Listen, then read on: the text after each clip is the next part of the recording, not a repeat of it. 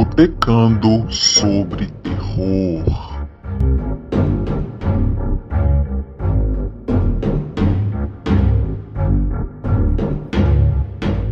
É, estamos ao vivo, então.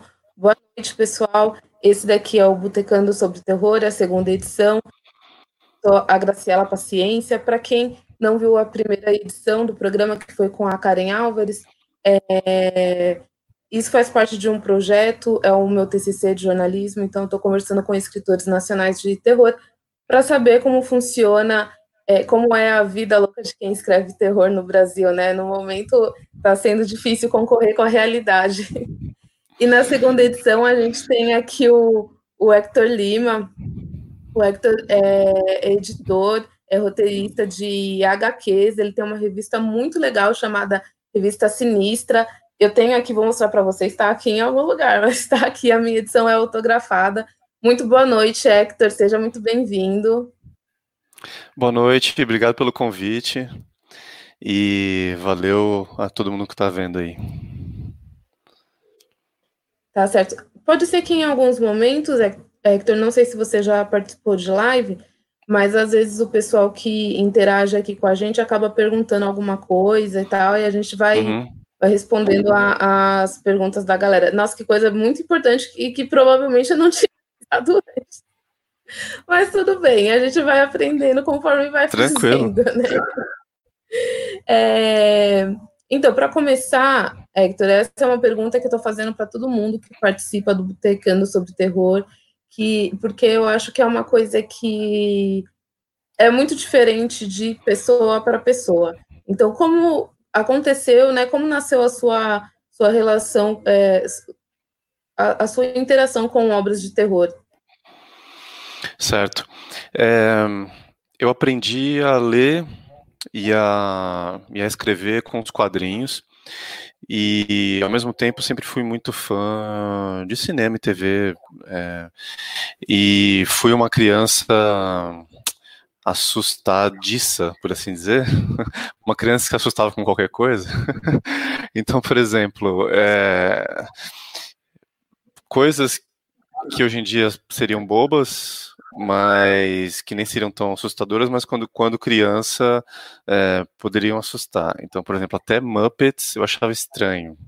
Assim, não vou dizer que me, me assustava, achava, meu Deus, não vou assistir isso, mas é, me assustava. E eu tenho uma memória muito forte de uma das coisas que mais me assustaram quando era, quando era moleque, assim, de ficção, no caso, que foi assistir uma montagem do Oscar, que assisti o Oscar com a família é, na sala, assim, deitado na sala, no chão, e eu nunca me esqueço de uma montagem que teve no meio dos anos 80, isso mais ou menos, é, de filmes que foram indicados, mas nunca levaram Oscar de melhor filme. E nessa montagem que passou, é, passou uma cena é, do Homem-Elefante. E justamente. Exatamente. justamente uma cena em que uma empregada do hospital, uma camareira do hospital leva uma comida para ele, uma coisa assim, e é a primeira vez que aparece ele sem máscara, né? Ele se vira e ela se assusta, tal. Aquilo para mim foi muito marcante assim. E, enfim, eu tenho uma coisa assim com pessoas. É, é, meio triste falar isso, mas tenho uma coisa assim com pessoas deformadas assim até hoje. É, uma, uma outra ocasião foi quando eu tinha 10 anos de idade, eu sou de Santos originalmente, ao redor de Santos, além do porto, né, que é bem grande, tem refinarias, né, tem é, Cubatão, etc. E uma vez eu fiz a proeza, com 10 anos de idade, de socar um vitrô e ter que ir pro pronto-socorro, porque cortei a mão. criança é. mais atentada. É, não, e nem era, sempre fui muito de boa, nerdinho e tal, mas enfim, aconteceu de fazer isso. E aí minha mãe me levou no pronto-socorro. É, na época, estava passando no cinema A Mosca, do Cronenberg, né? O, o remake que ele fez. É. Pois é. Uhum. E logo depois tinha já costurado a mão, tudo certo, não deu nada. Tava indo embora, tinha tido um acidente numa refinaria em, em Cubatão, se não me engano. E tinha, tinha pessoas queimadas chegando no, no, no, hospital. E aí a gente teve que, saindo do hospital, ficar no canto, assim, no corredor, para passarem as pessoas, né? É, no emergência. E aí é, passou um enfermeiro levando uma pessoa completamente queimada da cabeça aos pés, assim. E parecia o, o parecia o Jeff Goldblum se transformando, assim, sabe, com a pele toda retorcida e tal. Então aquilo foi bem marcante. Enfim, mas é, é, o terror foi, foi vindo assim nessas é, nesses momentos vida real, meio ficção e enfim, é, eu fui absorvendo coisas de várias mídias assim. Mas bem pesada essa experiência, hein? Mas foi mais assustadora do que você passar no hospital para costurar a mão, né? pois é, foi, foi. E é engraçado porque a imagem é vívida na mente, assim, né? Todo mundo tem os traumas de vida, né? É, mas a imagem é vívida assim na mente, mas eu não consigo lembrar da cara da pessoa. Acho que eu apaguei assim da, da cabeça, sabe? No meu caso, eu, eu assistia filmes tipo é, Sexta-feira 13 tranquilamente, que é, é o, o, o, slasher, né? Mas o que me deixava uhum. aterrorizada era coisa com monstro mesmo. Então, o clipe thriller do Michael Jackson era. A, nossa, era apavorante. Eu não conseguia ver aquilo. E outra coisa Sim. que eu assistia, eu assistia, mas depois ficava com muito medo, era o da Hora do Pesadelo, que ainda são os meus preferidos. Eu assistia, mas eu ficava com um cagaço depois, tipo, de eu não conseguia ir na cozinha sozinho. mas é, o. Olha só que coisa, né? O, os slashers, né, principalmente Sexta-feira 13, né, que durou décadas a franquia e tal, é, eu comecei a me interessar quando alguns amigos com quem eu brincava, é, filhos de comadre da família, assim, sabe? Brincar na casa deles e tal. E eles falavam que era, que era uma coisa real. E esse tipo de coisa é engraçado que é que, que persegue muita coisa do terror, né? O Edgar Allan Poe, ele publicava algumas novelas em jornais, né, folhetins, tudo mais. E algumas coisas passavam como reais, né? É, se confundiam com reportagens jornalísticas. E, por exemplo, quando me foi apresentado sexta-feira 13, esses amigos, eles falavam assim: "É de verdade, aconteceu numa, era um filme, beleza, mas assim, eles contavam como se fosse uma história real, aconteceu numa cidade tal, tal, tal". Claro que originalmente, sexta-feira 13, ele ele é baseado em remotamente em assassinatos reais, mas muito remotamente não, não, não tinha assim exatamente um Jason, sabe? Ele foi feito para o cinema mesmo. Né? É. Ele foi feito para o cinema mesmo. Mas é, aquilo ficou muito forte de para a noção de uma criança, assim, é, entender a diferença entre o, o, o, real e a ficção, né? Então, por exemplo, os filmes tipo é, de câmera na mão, né? Os é, filmes tipo Bruxa de Blair e tal, também chegaram na gente com esse aspecto, né, real. E real. É, de ser, de ser um documentário, é um documentário é ficção. O, o Canibal Holocausto teve isso, até o diretor, na época, nos anos 70, teve que mostrar numa corte, na justiça da Itália, que os atores estavam vivos, eles eram atores, não pesquisadores. É, foi um negócio assim. e, e o Fred Krueger, assim, eu comecei a ver, não foi no cinema, eu não vi nenhum deles no cinema, na verdade, eu vi tudo no, na TV, no SBT, acho que passava. E, é. e me impressionou, vi alguma coisa em VHS também, e me impressionou pela questão do sonho, né, porque a gente, é, o pesadelo é uma coisa que todo mundo, com, com a qual todo mundo convive, e o Fred Krueger é, é engraçado, porque ele é um ele é um abusador de crianças, né? Originalmente, é, os pais matam, matam ele, né? Botam fogo nele, ele morre e vai assombrar os, os filhos dos caras que mataram ele, né? Mataram e, ele. É, então é até bizarro, por exemplo, o bonequinho do Fred e tal. Assim, não é, porque é normal, é cinema, você acaba pegando gosto pelos, pelos personagens de terror, né? Até para aliviar um pouco. Mas o, o Fred, ele é um abusador de crianças que foi ficando fofo ao longo do tempo, né? O, o Hora do Pesadelo ele vai ficando cômico teve até série de TV e tudo, né? Ele vira meio que um. apresentadora, assim, né, dos contos e tal. É, e, mas enfim, é, também, nossa, monstro, eu adoro filme de monstro até hoje, e acho que um dos recentes, entre aspas, recentes, que já tem mais de 10 anos, mas que eu acho assustador, assim, é o Cloverfield. E... Cloverfield eu gosto muito, eu gosto muito. Pois é. E assim, os monstros são aquela coisa máxima, né? Ele pode ser uma coisa maior do que você, que te ataca. É, um dos filmes da minha vida, assim, é o Tubarão, por exemplo, que me assombrou por muito tempo. Eu, eu, eu fiz natação durante muito tempo. E mesmo na piscina, eu ficava, eu ficava assim, meu Deus, sabe? É, é, o medo é racional, né? Então, somente quando você é novo, você tem dessas, né? Não, mas o que o Spielberg criou com o Tubarão é uma coisa surreal, porque eu conheço um monte de gente que fica apavorada, né, é, com, com o Tubarão. É, é, é um filme que realmente marcou para muita gente, mesmo para quem não é fã de filmes de terror. Ele expande, né, expande bastante. É... Sim, ele, ele marcou tanto a cultura pop que até hoje são feitos filmes de de tubarão, né? Dos mais é, interessantes aos mais toscos. E eu tento assistir todos porque eu gosto. é... Eu gosto.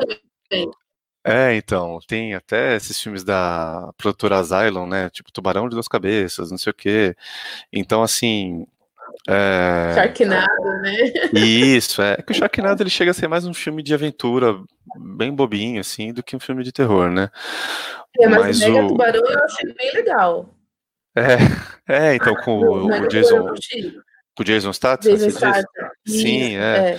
é. é. então, ele é um, também é uma aventurona, né? É, mas, por exemplo, um filme recente no, no, no espírito, assim, é o Águas, Águas Rasas com a Blake Lively. É, que ela, É uma, ela é uma surfista que fica ilhada sozinha numa praia deserta com um tubarão atrás dela.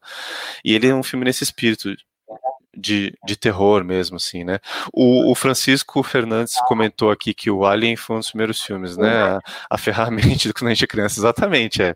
é eu, eu, eu tenho mais de 40, então, eu, eu, na, eu, sou de uma época em que não tinha TV a cabo, ou as coisas você via no cinema, ou depois ia ver na TV depois de muito tempo, né? O VHS demorou uhum. para pegar no Brasil, né? É, popularizar, né? Mas os filmes, eles é, tinham reprise no cinema. Então eu lembro quando eu era moleque, tinha reprise do Alien. Eu vi, por exemplo, o primeiro Mad Max no cinema numa reprise, anos depois dele estrear. E o, o Alien eu só fui ver em VHS, mas ele realmente ele tem esse espírito tubarão, né? Você não vê o bicho até certa altura, tudo é sugerido. É, a cena do, do bicho saindo da barriga do, do William Hurt é muito impressionante, né? Falando em Homem-Elefante, o mesmo ator. É, e, tipo, é, eu revi recentemente o Alien no cinema numa mostra que teve no Cine Sesc em São Paulo. E foi bem legal, assim, ver como ainda se sustenta muita coisa, né? E principalmente essa coisa do terror sugerido que vai aos poucos crescendo tal, até ficar insuportável, assim, a, a tensão, né? Eu gosto bastante disso do terror sugerido e de como a tensão vai, vai aumentando a, aos poucos. Gosto bastante. Você assistiu Midsommar? Sim, é, esse foi um dos filmes recentes que eu consegui ver no cinema que mais me impressionou. Uhum. É, eu acho que o Ari Aster é muito inteligente. Eu fui até caçar os curtas dele, assim, é, dele para ver. Ele é um cara que eu acho meio dodóizinho, assim, sabe? Ele consegue colocar muitas noias na tela. É... Eu gosto muito. Ele do Hereditário, tanto do Midsommar quanto do Hereditário, sou defensora. Sim, é, o Hereditário eu preciso assistir ainda, mas o Midsommar impressionou bastante. Eu fiquei descabeçado, assim. É, me lembrou bastante algumas, algumas coisas, alguns elementos do o ritual, que é o Wicker Man, antigo dos anos 70, que é o cara que vai investigar o assassinato numa cidadezinha do interior da Inglaterra, e a galera faz o ritual lá, que tem a Wicker Man é uma, uma figura de, de palha, né, que, que está com fogo e tal. E essa coisa tribal, de cultura mais arcaica, o choque entre o moderno e o antigo, isso uhum. ficou bem assim. É, o, ba o Bacurau tem um pouco de elementos desse, mas de uma outra forma, né? Invertida, mais, mais John Carpenter, assim, né?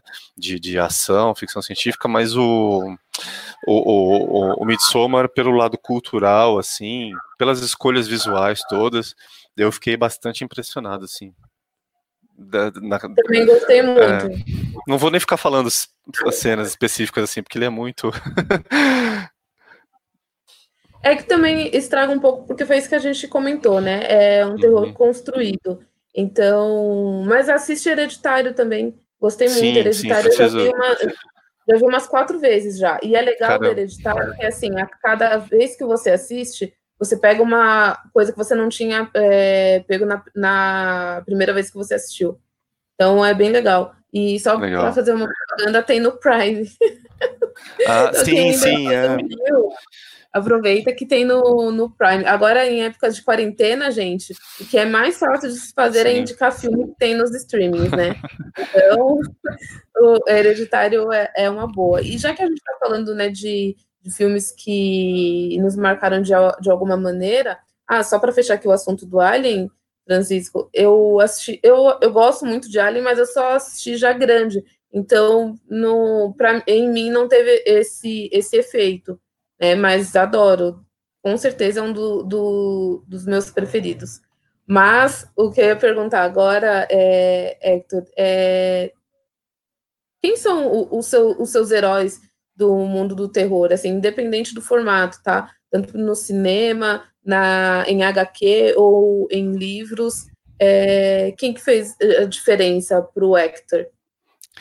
Ah, então, é, em cinema, é, bom, por incrível que pareça, não é um cara muito citado quando se fala de terror, mas o David Lynch é um cara que me marcou muito, muito, muito mesmo.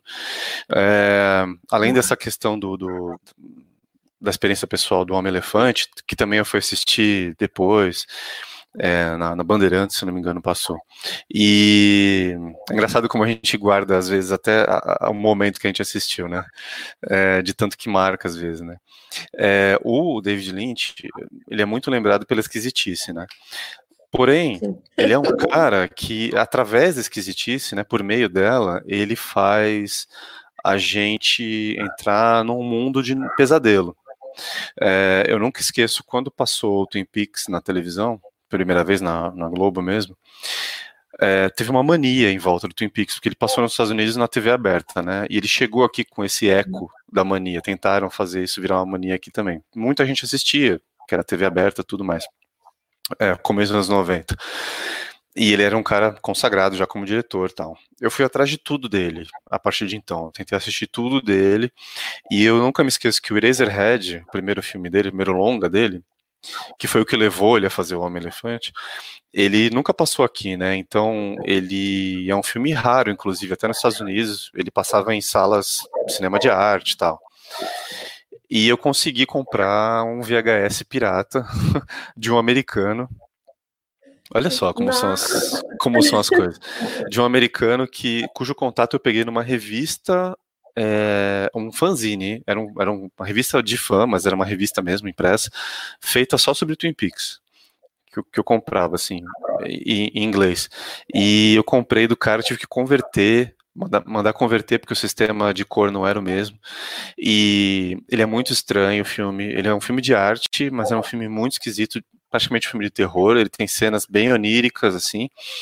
E no, no Twin Peaks, a cena do, do é, do anão dançando, no sonho do agente Cooper, é, as cenas do Bob, né, que é o espírito assassino, tudo aquilo é muito aterrorizante, muito aterrorizante. O David Lynch, ele, ele constrói as cenas até pela composição visual mesmo, do enquadramento das cenas, ele constrói de uma forma que às vezes os personagens eles estão muito no fundo e você pega muito do cenário. Então, às vezes a pessoa não parece um cenário real é, até pela angulação que ele usa. Então, o jeito que as pessoas se movimentam. É, e que nem nessa essa técnica que ele usou no, na cena do sonho do Twin Peaks, né? Ele filmou as pessoas fazendo tudo ao contrário, e aí ele rodou ao contrário, as pessoas andam e falam para frente, normal, só que é tudo muito torto, tudo muito estranho. É, é, é para causar essa estranheza, né? Exatamente. É, causa uma estranheza de, de sonho mesmo, né? De, de, de pesadelo.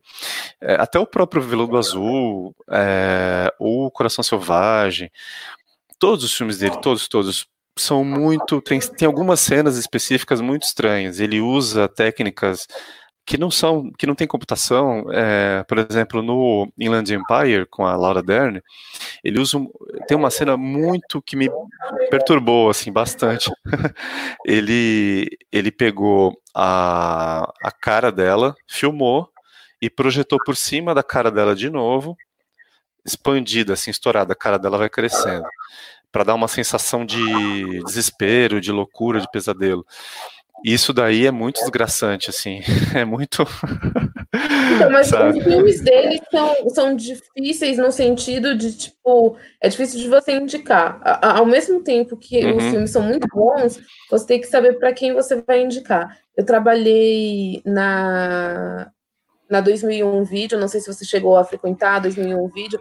Para quem não sabe, pessoal, 2001 Vídeo foi uma rede de locadoras que atuou aqui em São Paulo por 30 anos. E o, o diferencial dela era justamente o acervo, que tinha muita coisa bacana que você não encontrava em qualquer lugar. Você chegou a frequentar, Hector?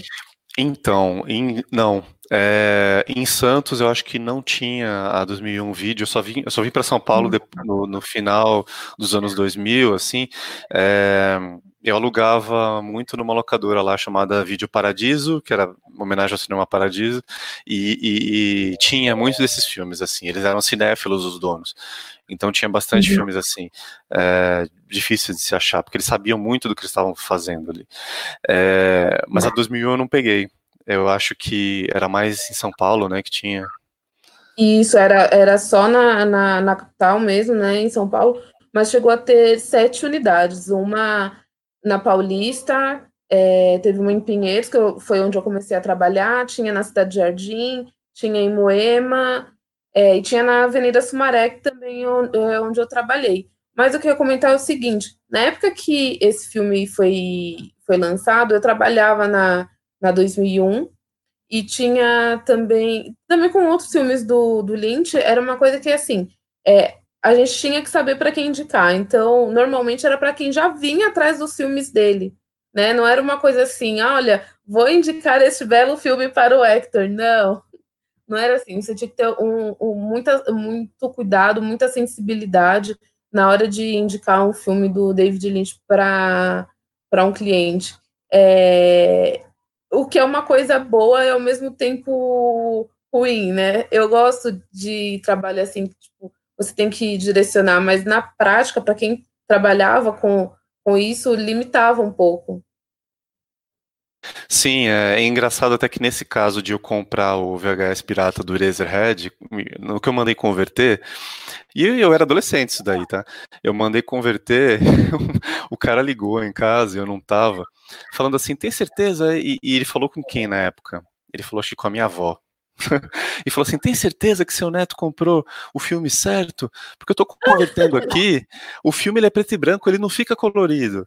É, mas eu, quando, quando eu botei em casa, o filme só tinha som, então eu sabia que estava numa, numa, no modo PAL-M, Betamax, alguma coisa assim que precisava converter. E ele falou assim: o filme não tem pé nem cabeça, e ele é preto e branco, tem certeza que o rapaz comprou certo aí o filme? Não sei o quê. Bem assim. E aí eu cheguei em casa e falei: como é que você manda um negócio lá que não faz sentido, sem pé nem cabeça, lá não tem cor, pro homem converter? Eu falei: não, mas é assim mesmo. E, e, e, realmente o Lynch ele veio de um público arts, assim, né? Ele veio de um público de, de cinéfilo, né? Um público de festivais, de mostra. É, algumas coisas que ele foi fazendo que foram mais populares, né? O Duna, o próprio Twin Peaks, que foi né, TV aberta, mas para um, uma série de TV aberta, ele tem cenas horríveis, assim, sabe? Cena do, do, da prima da Laura Palmer morrendo, é, e muitas outras maluquices inclusive essa cena da, da, da, da, prima da Laura Palmer morrendo, que era a mesma atriz, né, a Cheryl Lee, é, de, diz uma lenda que eles deram a versão editada final para ser transmitida, né, no, no, broadcast lá da TV, a fita em cima da hora, justamente para a TV não censurar e tal. Não sei se é verdade. Mas eu tô tergiversando aqui em cima do Lynch, mas assim, eu adoro o John Carpenter muito, apesar de ele, de ele ser um cara né? Eu, eu, eu, não sei, tem o Halloween e tudo mais, o, o, o The Thing, né? O Enigma do Outro Mundo, mas eu considero ele bastante um cara de ficção científica também. Eu amo, assim, Fuga de Nova York, adoro, adoro, adoro. E o Cronenberg, por N filmes, né? Ele é um cara que ele começou fazendo a, a, o terror do body horror, né? O, o terror da estranheza pelo próprio corpo, e aí ele passou a, a, a, lidar com a estranheza da mente, né? Ele não faz coisas tão é, gráficas, ele faz coisas mais psicológicas hoje em dia, né? É, e assim, eu ah, sempre gostei de Hitchcock, a, a, de filmes da Hammer, é, terror dos anos 70. Eu, eu, eu, nasci nos anos 70, mas só fui consumir a cultura dos anos 70 nos 80, né, em reprises. Eu adoro coisas meio breguinhas, assim, coisas que são vistas como brega, mas sempre tem alguma coisa estranha ali no meio. É, por exemplo, tem um cara chamado Dan Curtis, que ele criou o Sombras da Noite, que o Tim Burton adaptou, que é a história do, do vampiro que volta tal. E esse cara tem um filme dos anos 70 que chama Mansão Macabra, que chama é, Burnt Offerings. E é sobre é um filme de casa mal assombrada, de uma família que se mudou para uma casa de verão mal assombrada. Mas é muito, muito bom. É, ele fica no limite entre o que é visto hoje como brega da Hammer e um terror mais psicológico que é bem dos anos 70 mesmo, sabe? É... Enfim, eu gosto dessas coisas assim, e eu tô adorando ver essa nova geração de diretores e diretoras também de terror bebendo nessas fontes mais antigas e, e trazendo essas coisas para hoje, né? O próprio Jordan Peele, né? Ele, ele tem influência ali de coisas antigas no trabalho dele. Não é à toa que ele foi é, é, convidado a, a, produzir um novo Além da Imaginação. Tem tudo a ver com ele, assim, né? Você assistiu o novo Além da Imaginação? Ainda não. Ainda não. Ah, então. Eu, não, então. Não, não embarquei muito, não. Não eu pegou? Comecei, não, não peguei. Tanto que eu até deixei para ver quando eu tava de férias, que eu falei assim, nossa, vou maratonar, né? E não, não fez minha cabeça, eu nem terminei de ver. Fiquei chateada, até quero ver outros episódios também, porque é, e o meu negócio com, com o Jordan é, é meio complicado, porque eu, eu gosto e não gosto de Corra, eu gosto de muitas coisas no Corra, mas tem uma coisa ali que para mim não funciona, mas eu amei o, Us Us eu achei perfeito, achei maravilhoso. Uhum, sim. Eu queria que, que, o Us tivesse todo esse hype que o Porra tem. Porque eu acho que o. o eu, é, como eu disse, eu gosto do, do Corra, mas eu não, não acho tudo isso. Eu, eu vejo um problema nele. Agora, o Us, para mim, é maravilhoso. Sim, é, é, o, o que acontece, eu acho que o Corra, ele bombou bastante pelo tema, óbvio, né? Porque ele lida com, com preconceito racial, ele tem humor negro, mas a questão também foi, é, não desmerecendo essas questões, lógico, mas ela também foi mercadológica. Muita coisa que a imprensa faz bombar também é quando um filme faz muito dinheiro. E a gente se liga muito nas bilheterias, mas além do número total de grana que um filme arrecada, é muito importante para quem produz, né? Para a gente não, mas para quem produz é muito importante o custo e o retorno do filme, né? Eu, eu tive uhum. numa num bate-papo na loja Monstra para lançar a, a Sinistra 2, junto com uma galera que faz terror em quadrinhos. Ah, tá aqui, ó, gente, da ah, Sinistra 2 que eu falei aqui, ó. a gente já, a gente já fala dela. É, e assim, é, a gente comentou disso que é, o Corra, ele foi um filme muito barato de ser feito, né? Ele é da Blumhouse, se eu não me engano, e é uma produtora muito focada nisso, em fazer o que o Roger Corman fazia antigamente. 500 filmes que o Roger Corman produziu. É fazer o filme barato e fazer ele dar dinheiro. É, então, assim, o Corra foi muito barato e que nem o Halloween. É, antes do Corra, eu acho que o Halloween do John Carpenter era um dos filmes de pequenas produtoras que fez muito dinheiro comparado ao que ele custou. Então ele teve uma relação de retorno muito grande. É, então por isso bombou bastante. E ainda bem que bombou, né? Porque o Jordan Peele ele é um cara de terror, é, desculpa, ele é um cara de humor.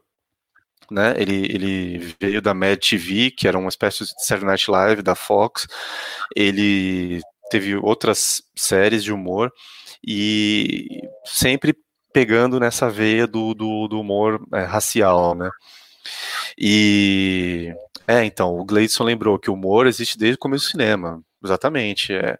O, eu lembro que a TV Cultura passava filmes é, da época muda do cinema, todos os clássicos Nosferatu, Gabinete do Dr. Caligari. Uhum. É, e era impressionante, porque eles passavam o filme do, do jeito diferente do original, que era como um, um som orquestrado um, uma trilha orquestrada sugerida ali. E dava sempre uma sensação de mais terror, sempre muito mais estranho, sabe? É, e até também preciso é, falar que, falando em outras mídias, né, que você perguntou, a TV Cultura passava uma, uma série que era muito estranha, que era assim, contos, é, contos de Green para crianças, Algo assim. Era, era contos de fada, né? Era contos de fada, fada. É, para crianças. E era, adapta... eram adaptações com grandes atores, é, atores de Hollywood, assim, produções em estúdio, né? E era muito estranho aquilo. Várias coisas que são produzidas para crianças acabam tendo coisas esquisitas no meio, né?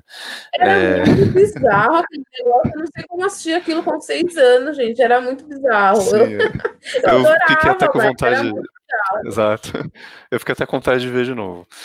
E, assim, no, nos, nos, quadrinhos, é, nos anos 70 teve muito HQ de terror. Aqui no Brasil a gente tinha é, Cripta, tinha Calafrio, é, revistas com muita história de terror, é, terror erótico, que era uma coisa que veio veio é, desse cinema da Hammer, veio da Itália. É, Jogos e Bumps também, né? Que era para criança a mais, né? É, esse já, já, não é já não é da minha geração, não cheguei a pegar, mas eu sei que uma, uma galera foi marcada pelo Goosebumps, sim, né? É, e assim, os contos da cripta, né? Da, o Tales from the Crypt, que são dos anos, é dos anos 40 para 50, né? Inclusive, eles, eles eram tão impressionantes para a época e tão assustadores, e, e, além disso, eles tinham uma linha de, de HQs de crime também, é, que levaram o governo americano a criar um selo de censura, né? É, existia, é, existia uma censura nos Estados Unidos até uns 20 anos atrás, eu acho, que chamava Comics Code, Comics Code Authority. Todo gibi, super-herói, Marvel, DC, eles vinham com esse selinho no canto que era assim aprovado pelo Comics, Comics Code Authority. Então, por exemplo, não tinha coisas muito impressionantes para criança ali. E esse, esse selo caiu de um, muitos anos para cá, ele caiu. Mas ele era um símbolo do macartismo, né, que era perseguição política aos comunistas, às pessoas associadas a partidos de esquerda nos Estados Unidos, né, os roteiristas de Hollywood foram perseguidos. a gente está vendo coisas muito similares acontecendo hoje em dia. É, mas foi uma perseguição efetiva, assim, sabe?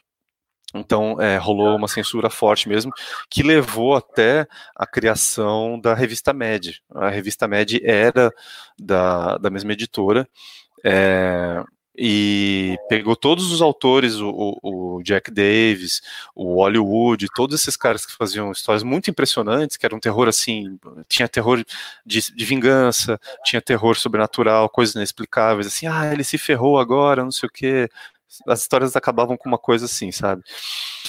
Tanto que o, o Jorge Romero dirigiu nos anos 80 uma antologia muito legal que chama Creep Show. Ela tem uma série TV recente com o mesmo nome, mas esse é, o filme ele é bastante baseado na no gibis da da EC Comics e ele tem até cenas quadrinísticas com coisas assim pipocando, tipo série do Batman, sabe?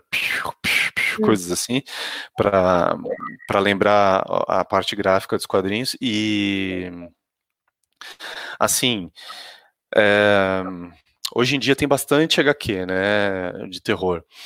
Eu tive o privilégio e talvez não vou dizer azar, mas foi um privilégio, mas é que me, me, me desgraçou a cabeça também de traduzir o Providence, que é uma HQ do Alan Moore, que eu recomendo bastante.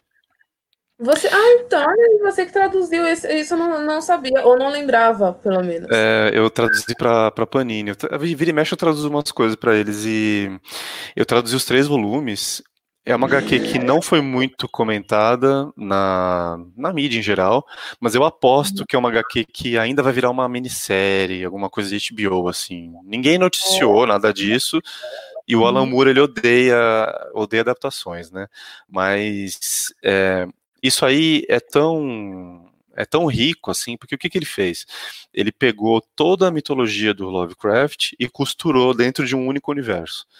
Então, é a história de um jornalista que vai atrás do Necronomicon e ele tromba com todos os personagens das principais histórias do Lovecraft. Então tem o culto de Cthulhu, tem é, horror de Dunwich, tudo, tudo, tudo ele costurou.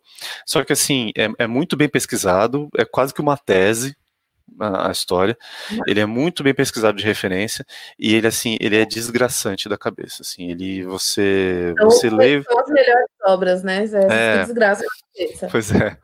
Inclusive até tem, tem uma cena, né, nesse Providence que eu até quero retomar no final da, do nosso papo aqui, se der, que um personagem tá tudo você percebe um senso de terror que tá chegando e tá chegando e tá chegando e ele tá te sobrepujando, assim, sabe? Ele tá te afogando. Essa é uma sensação forte. Você tem até de ler.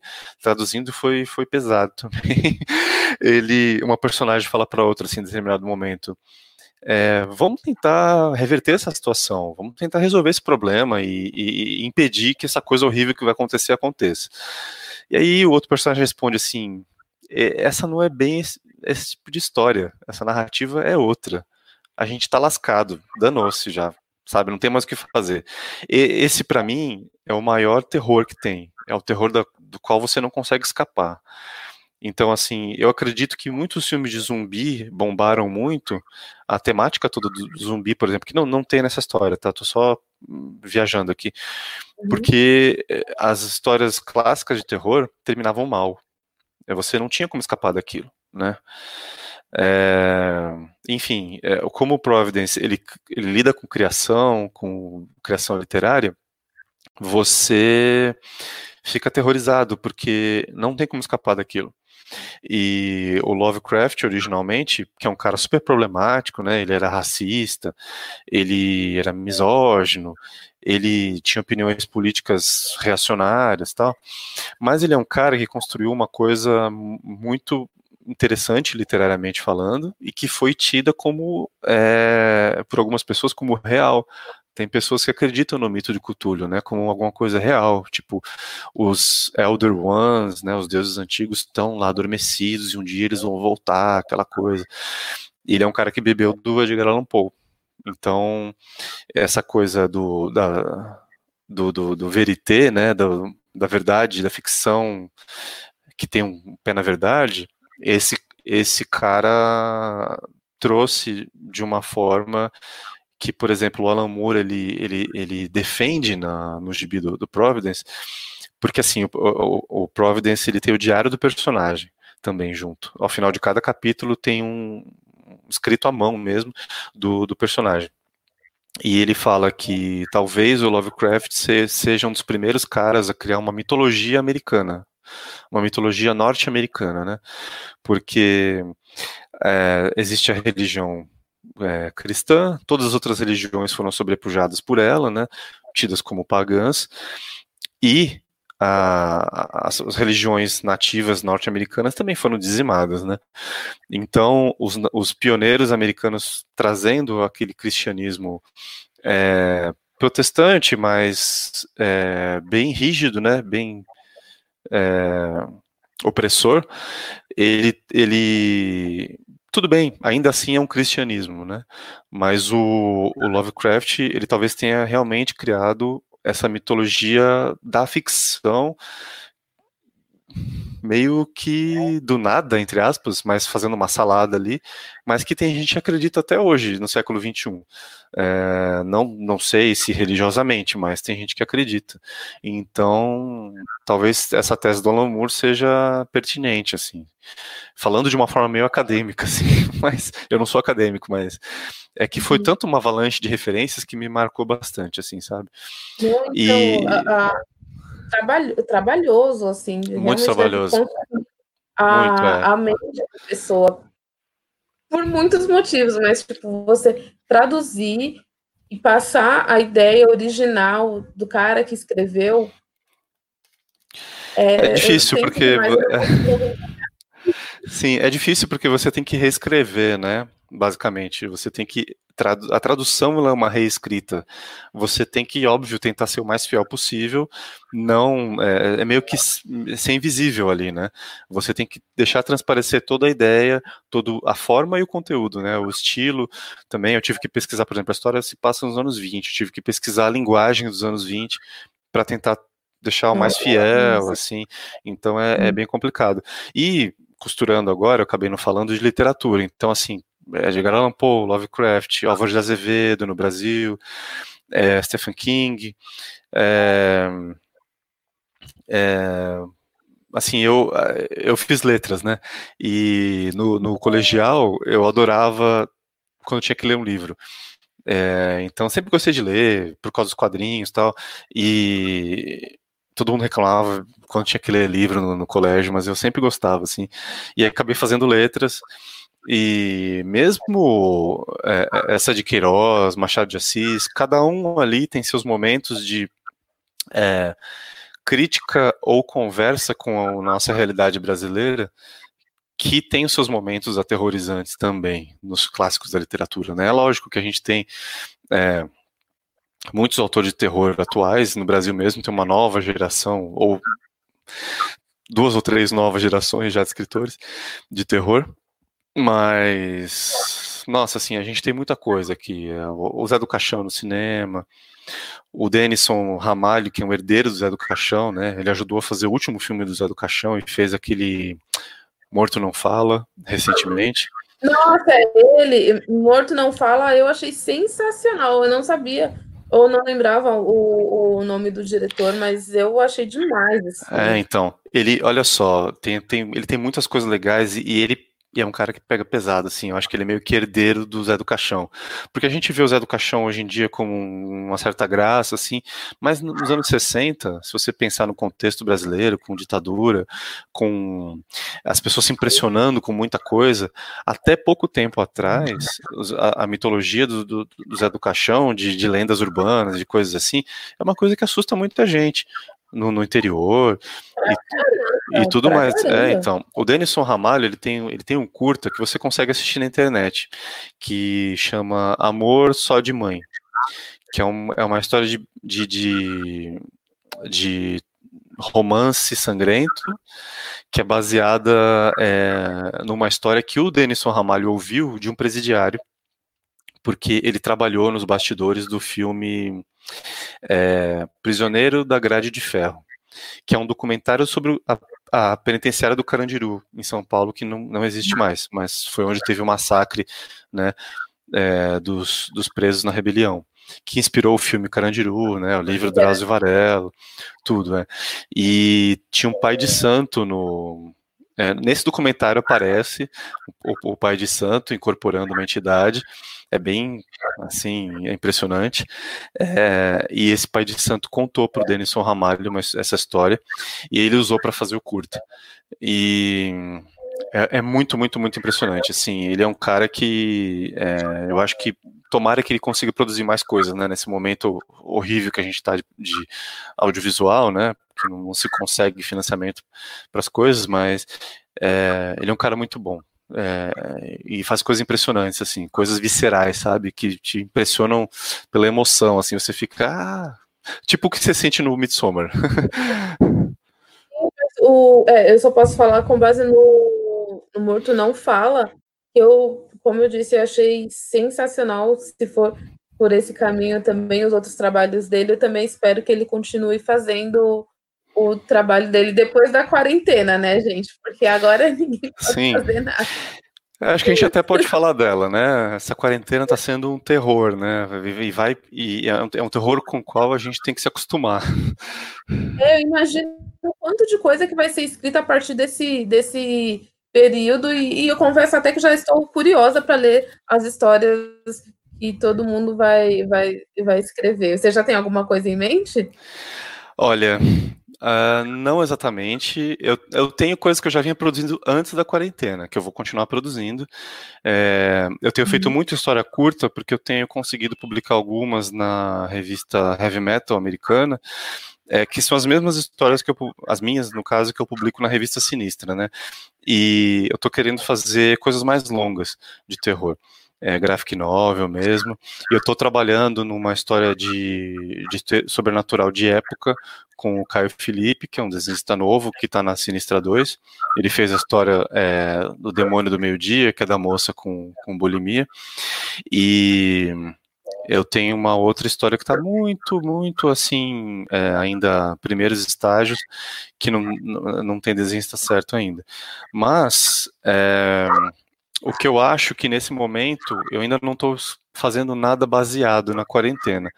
Porém, eu uhum. acho que tá tudo tão além do momento ruim que a gente está vivendo, né, social, político, econômico no Brasil, que também já inspira muitas histórias, veio essa coisa da, da epidemia, né, do coronavírus, que está sendo uma espécie de nova gripe espanhola, de nova peste negra, que as pessoas têm que ficar em casa trancadas e o negócio, a gente tem que esperar o negócio passar. É muito aterrorizante isso.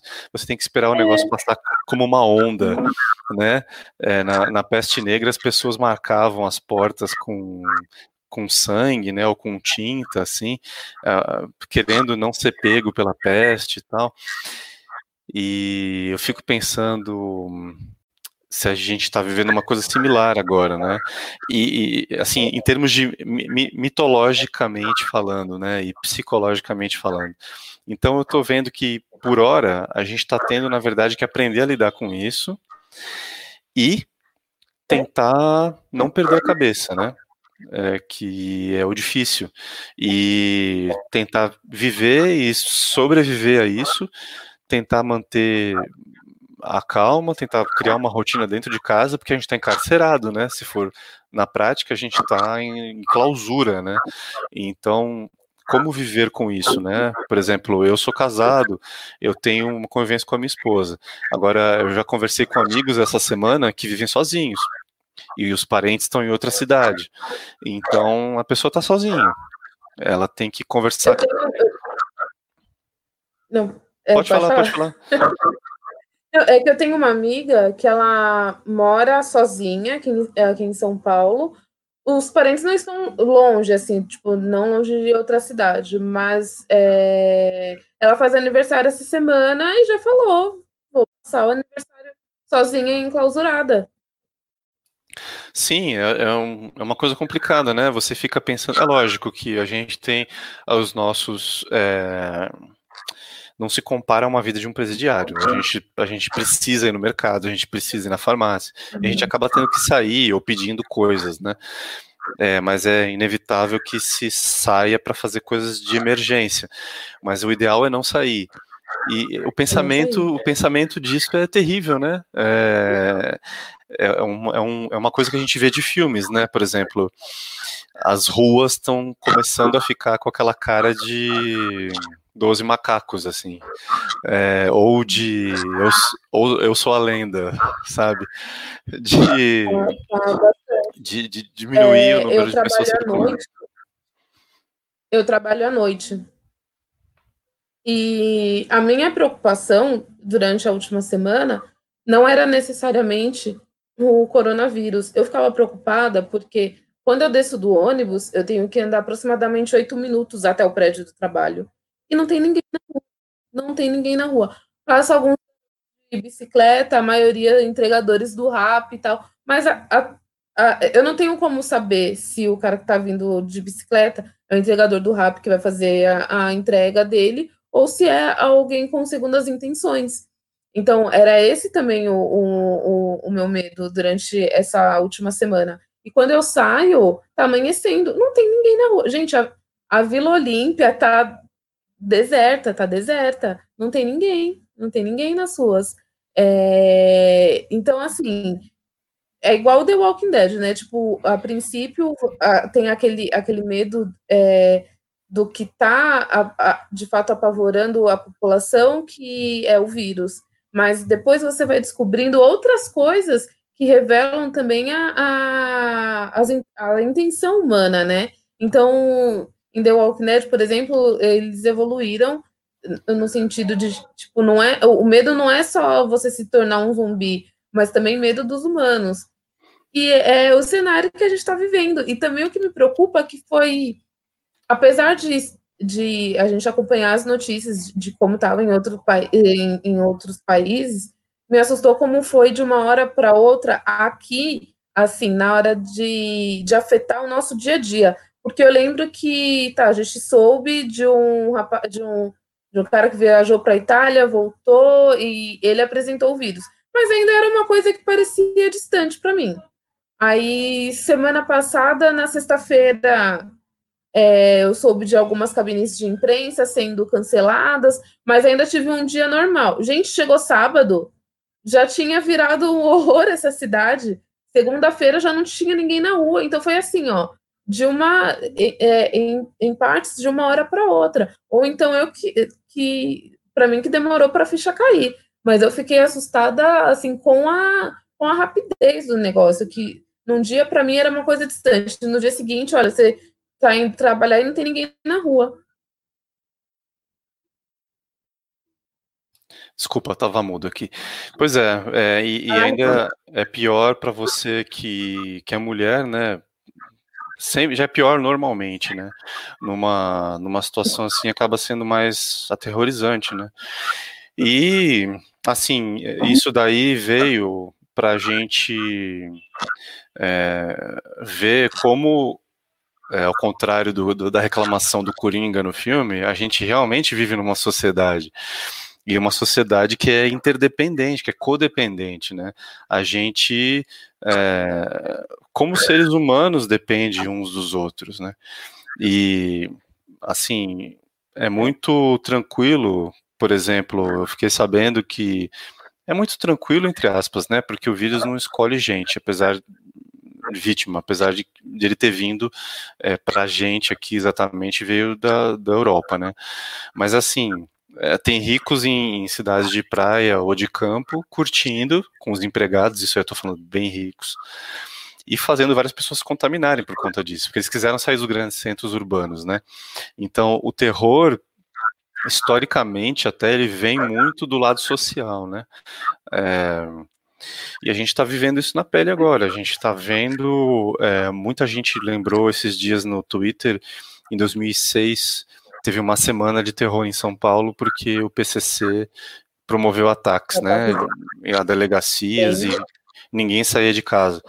É, a gente está vendo uma coisa similar, porém para muita gente não caiu a ficha ainda, mesmo com esses né, números todos que a gente está vendo, mesmo com uma parte da cúpula do governo infectada, muitas pessoas não não estão não estão acreditando, acho que é besteira. Porém, o negócio é, é, complicado porque a gente está vendo que tá tudo bem, eu posso pedir comida em casa, mas uma pessoa vai se ferrar para trazer essa comida para mim. Tipo, ela vai estar tá exposta na rua, né, em contato uhum. com comigo e com muitas outras pessoas. Então, as chances dela se ferrar aumentam. Então, nessas horas a gente vê que realmente a gente vive numa sociedade, ela é codependente e os mais pobres se lascam, né?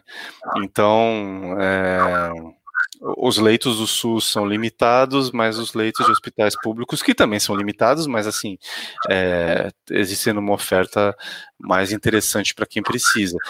Eu espero que não chegue a hora em que nenhum dos dois nenhuma das duas opções fique restrita, né? Porque aí lascou-se, porque na Itália eles estão escolhendo, por exemplo, quem vive e quem morre no momento, né? É, quem tem 80 anos e está com vírus já não vai ser tratado, né? Exatamente. Eles estão priorizando pessoas mais jovens por terem mais chances de se recuperar e por serem, acredito eu até, uma, é, economicamente ativas, porque elas podem gerar riqueza para o país, seja agora, seja depois, ou seja ajudando né, no momento ali da epidemia.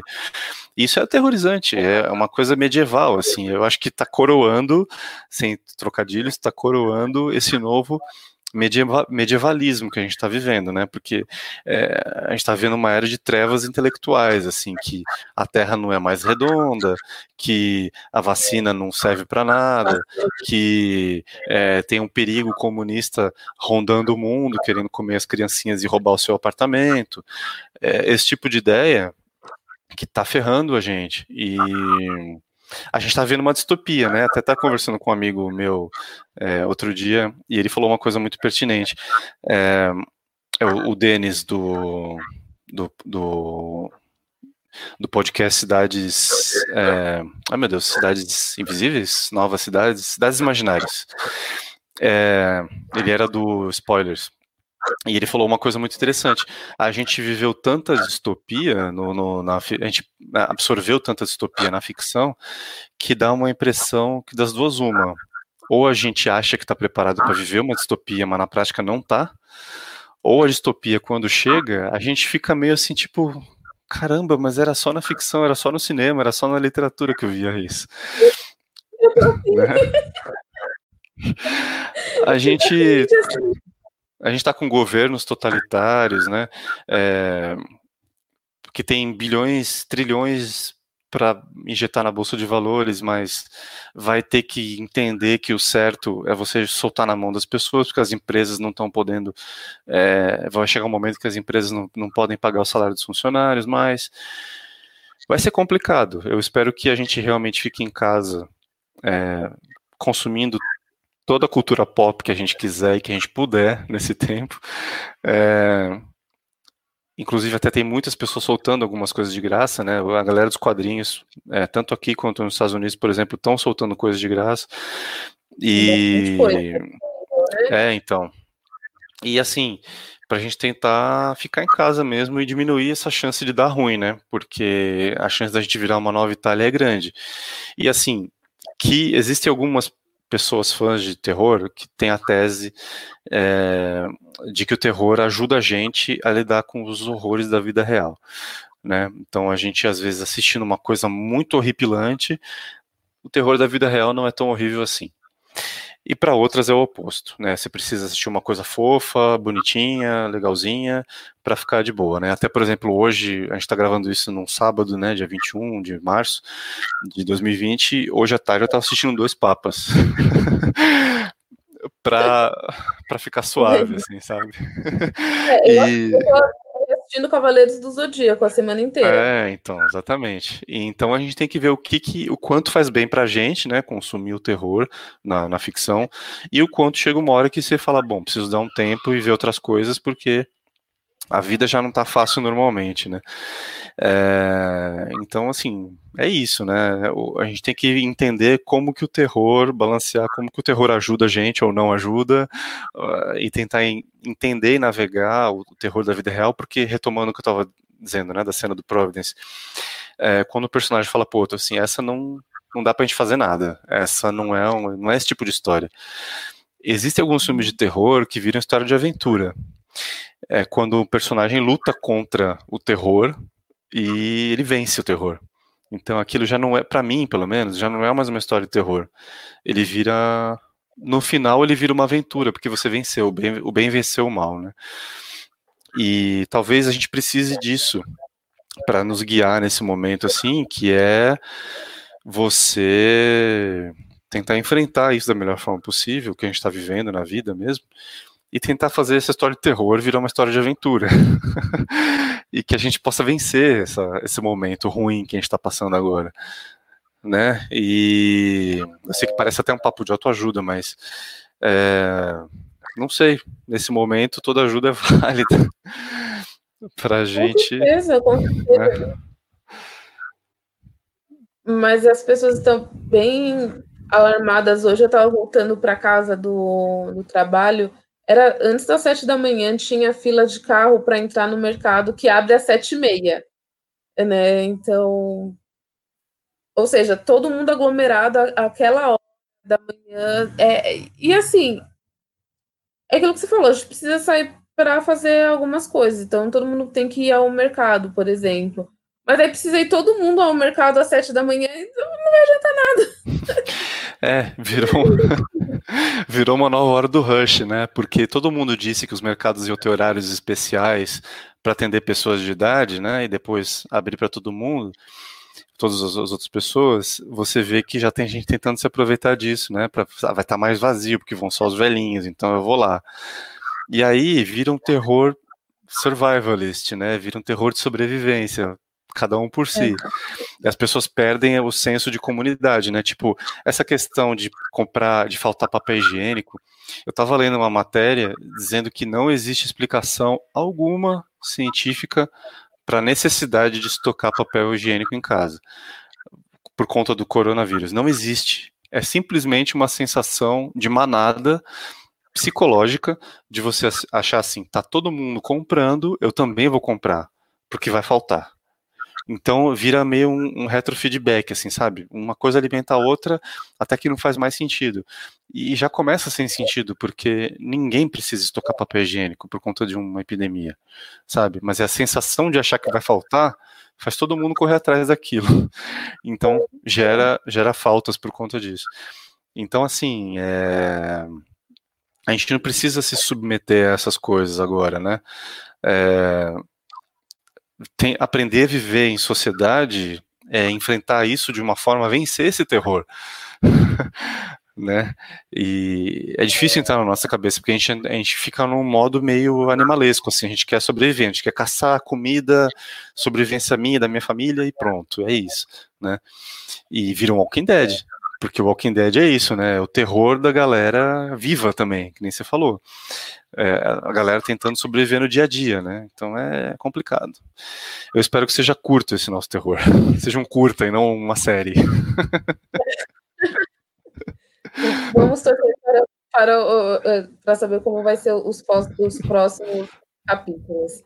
Né? Mas, dando continuidade aqui, Hector, tinha uma coisa que eu queria muito perguntar para você, que é para coisa de, de escritor mesmo, coisa de, de autor. Você comentou agora que traduziu o Alan Moore, e eu queria saber, assim, você escreve as histórias, como é ter o desapego, se é que existe esse desapego, né?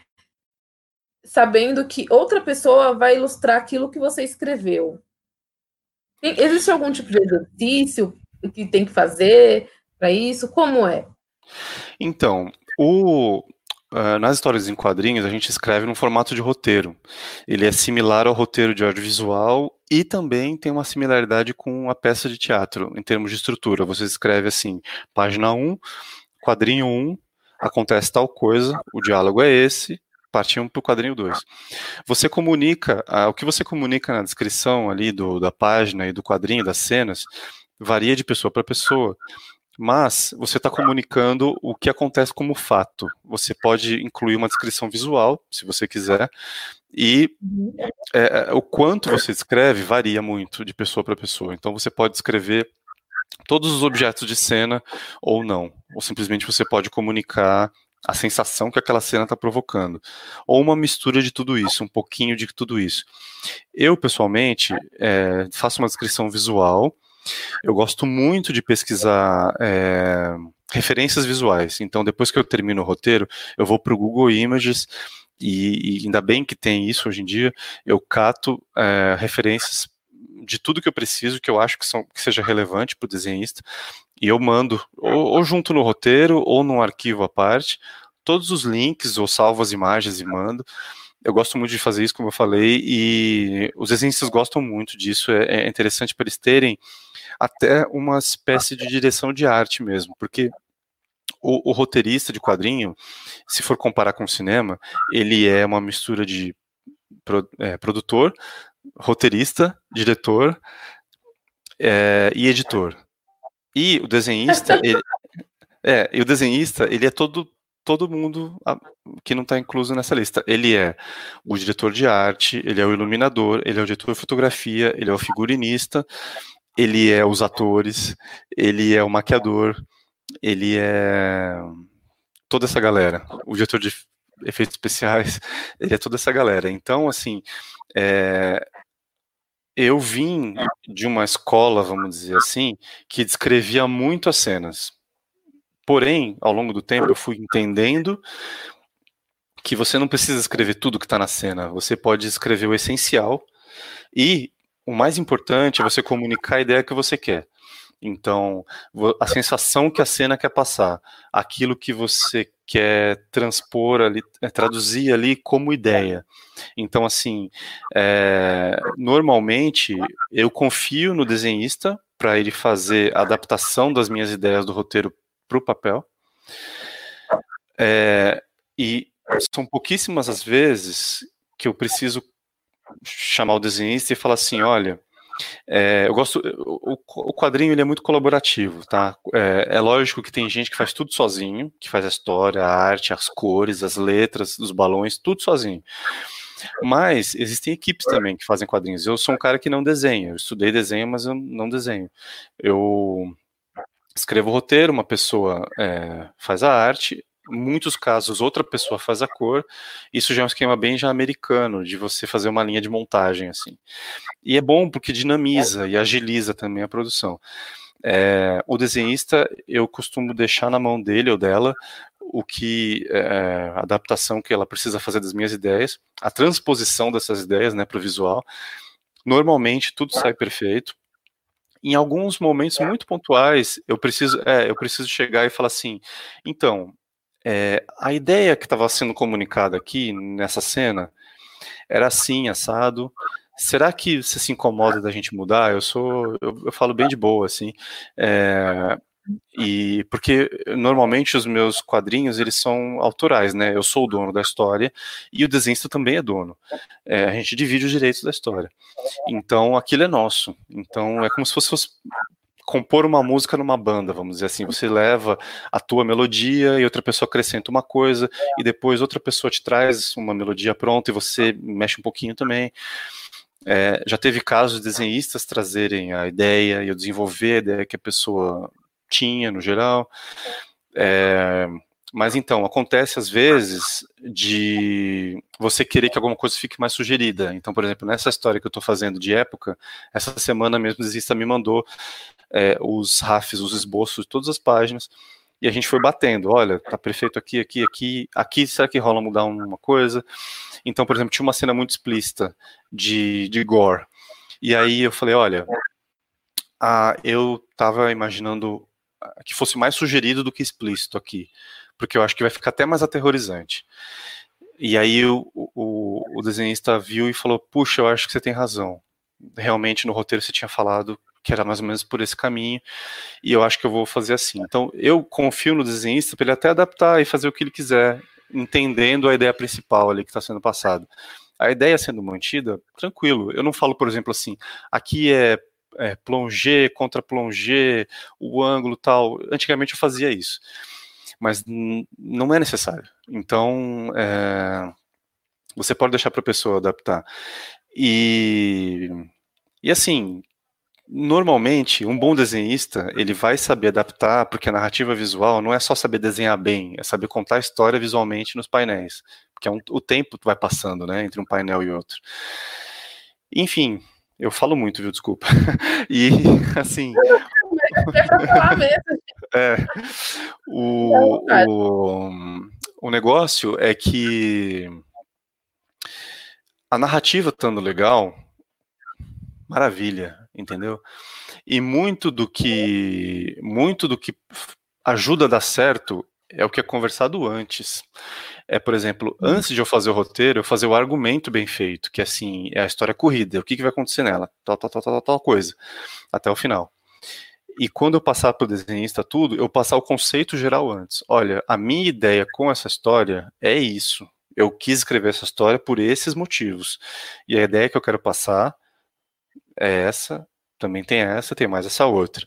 Então, você passar o conceito para o desenhista é muito importante, porque aí, quando ele for adaptar a, aquela ideia em texto ali para o desenho, para a arte na página, vai estar tá muito melhor transposta, porque ele vai saber o que você tinha de ideia ali.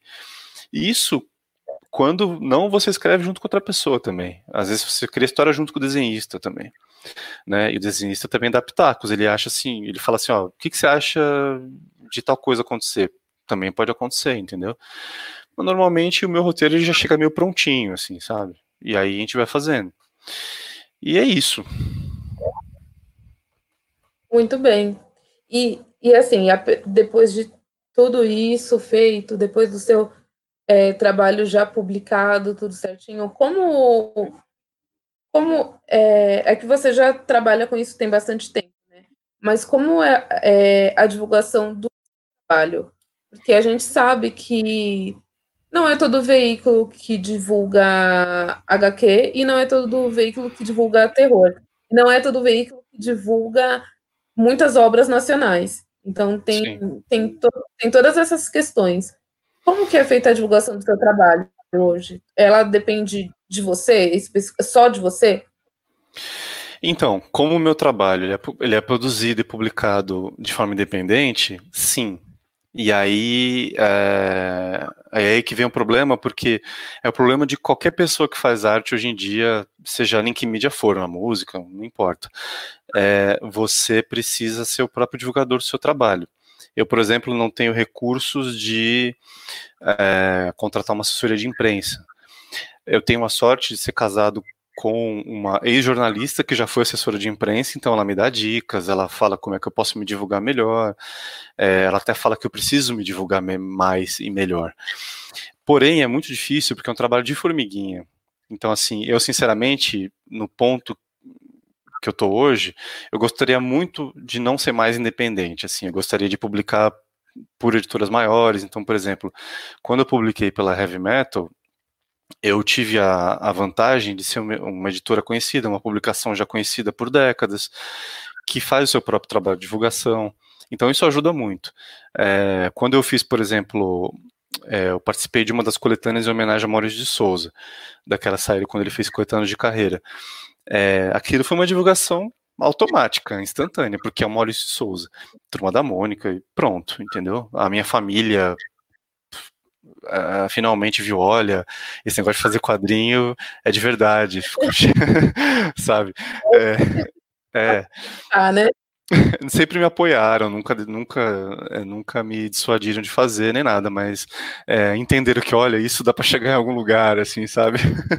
e, enfim, é, mas assim, é uma divulgação de formiguinha, você depende muito de redes sociais, você fica preso a, a, aos aos, às idas e vindas dos algoritmos, você tem que se adaptar, você tem que.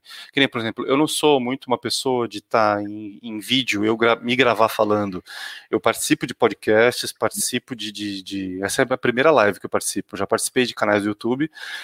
olha! É, olha aí. é, eu já participei de canais do YouTube editados e tal. Mas principalmente quando a galera me entrevista em evento, coisa do tipo. Mas assim, é, inclusive adoro participar de podcasts e, enfim, é uma coisa que, que é bem complicado quando você é independente, porque você depende, o tempo que você está divulgando é o tempo que você não está escrevendo. Então, você tem que se desdobrar. É, é aquele meme do é aquele meme do Batman assim com a mão na testa assim, ah, eu queria sair das redes sociais, mas eu dependo delas para divulgar meu trabalho, sabe? é meio isso. É. O, o que você perguntou, o quadrinho, ele tem tem tanto quadrinho quanto terror, ele tem duas coisas, dois fatores, um contra e um a favor. O quadrinho, ele é de fácil entendimento. Você bate o olho e você já sabe o que, que é, então ele é fácil de divulgar. E óbvio que os filmes baseados em quadrinhos trouxeram uma visibilidade maior, né? Porém, ainda existe, ainda existe com certeza aquela questão dos quadrinhos serem vistos como coisa de criança. Eu, eu, gostaria de não falar isso, mas ainda é uma realidade. Ainda mais que semanticamente tem essa coisa, né? Quadrinhos, coisinha, inha, criancinha, não sei o quê.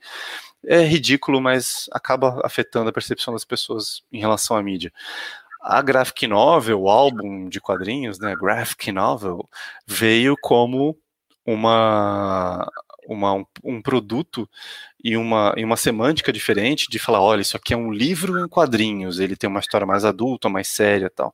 Eu, sinceramente, acho que não há necessidade disso. Inclusive, até eu criei a revista A Sinistra, não originalmente como uma revista de terror, eu queria fazer uma revista de histórias curtas, baseada na Deadline, que é uma revista inglesa que existia nos anos 90, é, bem de fazer coisas rápidas, assim, curtas e tentar vender não muito caro. Na contramão, é, ideias comerciais ruins, né? Na contramão do momento brasileiro, do boom de graphic novels, de revista de capa, é, de livros de capa dura, acabamentos que encarecem o produto. Então eu quis fazer a coisa o mais barato possível que eu pude. É, ainda assim, gostaria que fosse mais barato. Mas é, fazer revista é uma tradição de banca de jornal. É, eu vendo a revista pela internet e eu vendo em eventos. Então, que agora foram prejudicados também pela, pela epidemia, né? E acontece que o terror é a mesma coisa. O terror hoje está na moda, com esses filmes todos, né, que estão bombando, é, com bilheteria, novas franquias, tudo, né? Porque o terror ele, ele é de fácil entendimento. O, o, terror ele tem uma similaridade com a comédia no sentido dele ser muito visceral, ele, ele te arranca uma sensação muito forte, muito espontânea, de, de medo, de você ficar é, acuado, retraído, de né, pensar depois aquilo, depois que você consumiu aquilo, aquela obra, é, aquilo te atormentar durante um tempo. Então, é, o horror tem esse fácil entendimento. Por outro lado, historicamente, tanto o horror como a comédia, eles são vistos como gêneros menores, né? Não tão sérios, não tão profundos, não tão artísticos, sendo que eles contêm tudo isso. Eles contêm, né? E, e, e, e, os, e os cinefilões até cunharam, alguns críticos gringos, né? Cunharam esse termo pós-horror. É uma bobagem, eu acho, porque. É, é uma maneira pejorativa, na minha opinião, né, de tratar o, o terror. Sim, é, é uma coisa de falar assim, olha, esse terror aí você pode ver, você pode ler, consumir, porque ele tem um verniz ali, ele tem uma coisa literária, ele tem uma coisa de cinema com C maiúsculo, ele pode ser indicado a prêmios, sabe? E é uma besteira, entendeu? É, e isso é, é, um, é um conflito antiquíssimo entre alta cultura e baixa cultura. A percepção do que as pessoas têm, do que é produzido para a grande massa e do que é produzido é, para afetar os rumos da história da arte, né, para a alta sociedade consumir. Isso tem a ver com preconceito de classe, no fim das contas. Então, assim, né, e, e, e sinceramente, é uma visão eu, eu estudei isso na faculdade. É, é uma visão equivocada, porque tudo que é clássico, não, minto, contrário, tudo que é popular, depois de um tempo vira clássico. Não tem por onde escapar. Então, assim, é, a música clássica, orquestrada, grandes obras né, transcritas em partitura, elas eram música popular para as pessoas dançarem valsa nas festas antigamente. Né? O jazz, a mesma coisa. É... Os Beatles, que hoje são vistos como clássico, na época da minha mãe, que pulava, que bolava aula para assistir filme dos Beatles no cinema antigamente, é, elas eram, é, eram, era visto como o pessoal vê hoje as cantoras pop, como via o Justin Bieber, né? Só que uhum. essas coisas, ao longo do tempo, vão provando o seu valor artístico e nem precisa provar, né? As pessoas mudam a percepção delas em relação àquilo. E essas coisas são tidas como clássicos. Os grandes clássicos do cinema hoje são grandes filmes que arrecadaram grandes bilheterias, no seu, na sua maioria, né? Salvo algumas exceções. Mas assim, é, Olha, então. eu, eu não imaginava na época do lançamento, eu não eu imaginava que a Bruxa de Blair ia se tornar o que se tornou no sentido de ser uma referência a a esse formato do filme de terror, que é a câmera em primeira pessoa.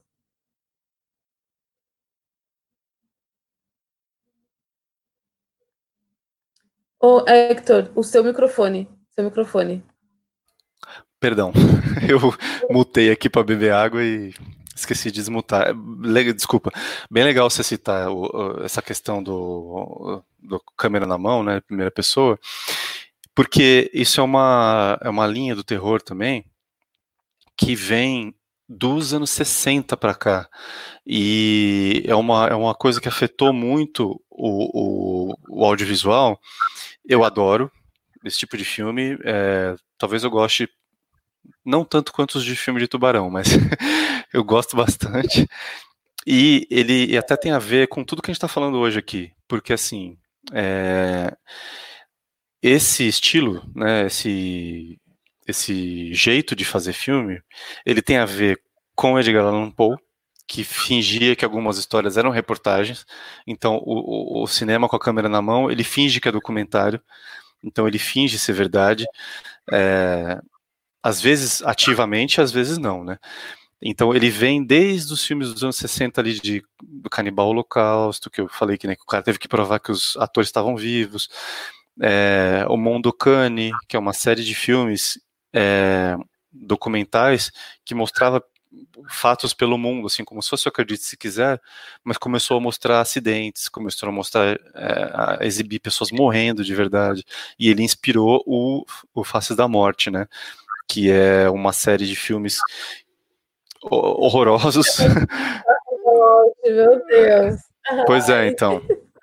Que é, foram é, passados também. Eu, por exemplo, no colegial, eu assisti os três primeiros, acho, com VHS passando de mão em mão dos moleques no colégio, assim, falando, ah, vê isso aqui, o negócio é fogo, não sei o que, é mó impressionante. Você vê gente morrendo, algumas coisas eram de mentira, já se provou, né, que aconteceu ali, que eles encenavam, outras não. E, e eu acredito que ao longo dos anos 70 para os 80 foi se naturalizando esse tipo de narrativa gráfica a ponto de você ver no noticiário acidentes, mortes. E hoje em dia, por exemplo, você vê morte na televisão. Ponto. Você vê pessoas morrendo, você vê acidentes, câmeras de segurança na rua que captam coisas, e você imagina, né, o, o Brasil que a gente vive hoje, sem citar epidemia, citando um momento político mesmo. O Brasil desembocou no que está, eu acredito também, por muito uma naturalização da morte, esse punitivismo de matar bandido, essa coisa toda, que você liga a TV o dia inteiro na TV aberta, tem programas policiais com o apresentador dizendo que o cara tem que ser. tem que meter bala nos caras mesmo. Né? E um monte de cenas de, de, de, de câmera TV na rua, mostrando carro batendo, moto se estraçalhando e por aí vai. Então isso gerou uma certa anestesia, eu acredito, na, na, no, no, coletivo né, da mente das pessoas, que naturalizou um desejo de um Estado policial, por exemplo. É, porque a gente vê tanta injustiça, tanta desigualdade, tanto crime por conta dessas desigualdades né, econômicas e sociais, que as pessoas desejam um punitivismo, né? E é por isso que, por exemplo, a gente, o coletivo brasileiro, assistiu Tropa de Elite como uma história empolgante, que gerou vários bordões, mas na Europa a percepção era outra. Era a percepção de um filme aterrorizante, né? E a gente foi percebendo isso tarde demais aqui. e a gente chegou nesse momento que a gente está agora, né? que a gente está vivendo terror, né? E pior em lugares como o nosso. Mas eu espero que a consciência de estar vivendo uma história de terror faça com que a gente saia dela. Mas é isso, assim, é... o terror com câmera na mão, ele ele te aproxima demais do terror, né? Você tem a, a, primeira pessoa e o Cloverfield é assim, né? É um dos filmes que mais me impressionaram por misturar filme de monstro, a ideia do Godzilla, com câmera na mão, que é uma coisa super intimista. Então você vê tudo por uma percepção limitada, né, que é o ponto de vista da rua, e você não vê tudo em volta. Sem falar que a campanha de marketing do filme já criou a sensação de terror nas pessoas, né, porque fizeram um quebra-cabeça ali, que tinha que descobrir as pistas e revelava as coisas aos poucos. Isso já criou um terror também. Mas, é, apesar da saturação, do, do filme de terror com câmera na mão, eu acho que com o celular se popularizando nas né, redes sociais, stories, tudo mais, a gente já está vendo filme sobre lives, terror com lives, já tem terror com stories, terror com Instagram. E estão tá, surgindo coisas. Eu não vou saber te falar nomes agora, mas é, vira e mexe eu recebo uns e-mails de distribuidora de filme que tem um monte de tranqueira, vai sair filme tal, vídeo on demand, não sei o quê. E, e já tem filme de, de, de, de terror no celular, é, filme de terror de live, que, por exemplo, surge uma pessoa aqui, assim, do, do, do, canto, sabe, assim, a pessoa vem do escuro, assim, chega, esse tipo de coisa, assim, é, e que brinca com a nossa percepção, né, porque a gente vive na tela hoje em dia, né, então esse virou o nosso requadro, né, o nosso recorte. Então, por exemplo, um filme muito legal é o Cam, tem na Netflix. Da, que a menina que é Cam Girl, ela tem assim, acho que o login dela é roubado, né? Isso, é. E a identidade dela é roubada, né? Ela, ela percebe que tem outra pessoa usando a conta dela e é o, é o ganha-pão dela, né? Ela faz shows de striptease ali, de sexo e tal, para pagar as contas e, e ela percebe que é um terror que não tem nome nem cara, né? E é uma coisa assim, é um sobrenatural digital tem alguém usando a conta dela, ela começa a ver vídeos novos dela mesma e ela começa a questionar a própria identidade dela. Então é um filme que suscita muito essa questão da nossa identidade nessa era digital, né? Quem nós somos na vida real, na internet, será que essas coisas se misturam? Aonde termina a nossa identidade real, entra a fictícia, a nossa projeção, né? Ela enfrenta uma projeção, né? Então é, é interessante como as novas mídias vão moldando os novos terrores, né? É, esse filme não teve muita gente comentando, né? E, e eu, eu descobri por acaso, foi um filme que eu gostei bastante. Recomendei para o Túlio Dias aqui do Cinema de Boteco, mas não é sempre que ele vê as minhas indicações. Brincadeira, ele vê sim. E ele curtiu. Ele, ele curtiu também. E nessa, nessa onda só do, do filmes com câmera na mão, eu gosto muito do REC. E nessa coisa de tela, eu gostei muito de um que não, não, é, não é terror, mas é um suspense muito bem construído, que é o Buscando. Não sei se você viu. Ah, é do pai cuja filha some, não? Isso. E é ah. tudo computador que o filme se passa. Muito ah, legal. Então, eu, não, não. É, esse eu não vi, eu vi o trailer. É, pois é, então. Tem um já, voltando para o lance mais vintage, que é recente, mas não, é, não, não usa essas novas mídias. Ele é Os Irmãos Bauman, né? A família Bauman, que é um filme brasileiro sobre uma galera que some num sítio. E aí o filme é uma espécie de é, é uma espécie de recorte dos, dos VHS que eles deixaram, porque é uma família, uma espécie de uma família rica do sul que planta café e aí de repente num verão os filhos e os amigos dos filhos somem. Eles, e aí o filme recorta todas as festas que eles faziam até chegar um momento que eles desaparecem. E é bem interessante. Eu tô, quer dizer, acho que é bem interessante. Parece ser. Eu tô para ver isso daí. É muita coisa, né? Tá sendo produzida tanta coisa que a gente não consegue dar conta de consumir tudo que sai. Agora na quarentena vai todo mundo ficar com, com a lista de consumo atualizada. Né? Sim, tudo em dia. Não vai sobrar filme de tubarão para eu assistir. e aí, como a gente tinha mencionado aqui a revista Sinistra, essa daqui, eu estou mostrando o volume 2, gente, porque é a que eu tenho autografada, mas eu tenho o volume 1 também, né? Aqui eu, no lançamento, consegui autógrafo do Hector e de alguns artistas que participam da, da revista. E a gente tinha comentado aquilo de divulgação. Eu vi, eu vi, né? Eu ouvi falar a primeira vez da, da revista Sinistra quando estava perto de ser lançada a primeira edição, segui, porque eu sigo o, no Twitter a Jéssica Reinaldo, que ela tem hum. na, primeira, na primeira edição tem um texto dela. Ela postou, eu falei, olha que interessante. Jéssica, fofíssima, Adoro aquela moça. Sim, pra quem é. o Fright Like a Girl, que é o blog dela, é, é, essencial. Ela manja pra caramba. É muito acessível. E olha, na edição passada eu comentei também dela, hein, Jéssica? Espero que você esteja acompanhando. É, então, é... a Jéssica, inclusive, é uma pessoa que você pode chamar aqui para falar também. Sim, é, é, a gente ainda está pensando em como vai ser o, o, o, como vai se manter no sentido de. Porque assim, primeiro a gente tinha pensado só nos, nos escritores, aí mas, ah, também sim, vai sim. Ter, mas também vai ter um, um quadrinista, o Daniel Souza. Legal. Também uma tradutora, a Regiane Winarski.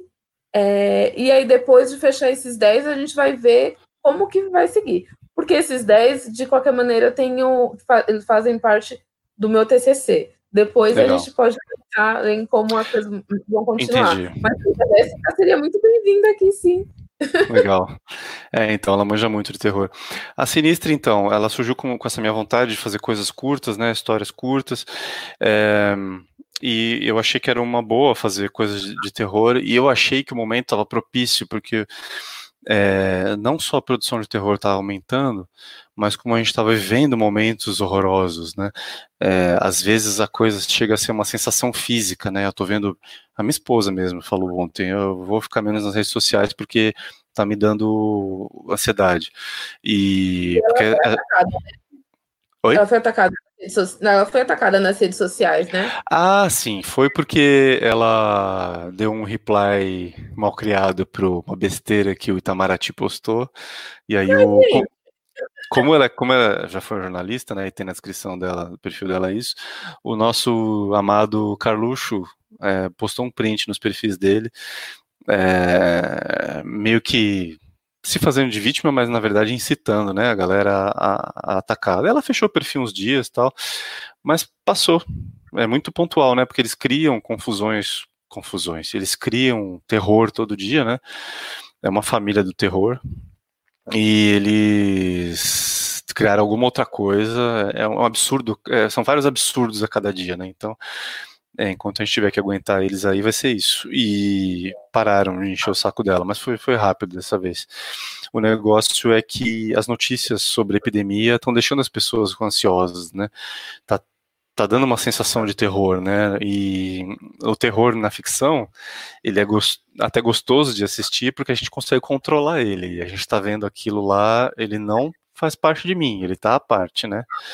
Agora, o terror na vida real é outra coisa. Então, as notícias sobre a epidemia vão surgir ainda por muito tempo, até né, ela passar de verdade.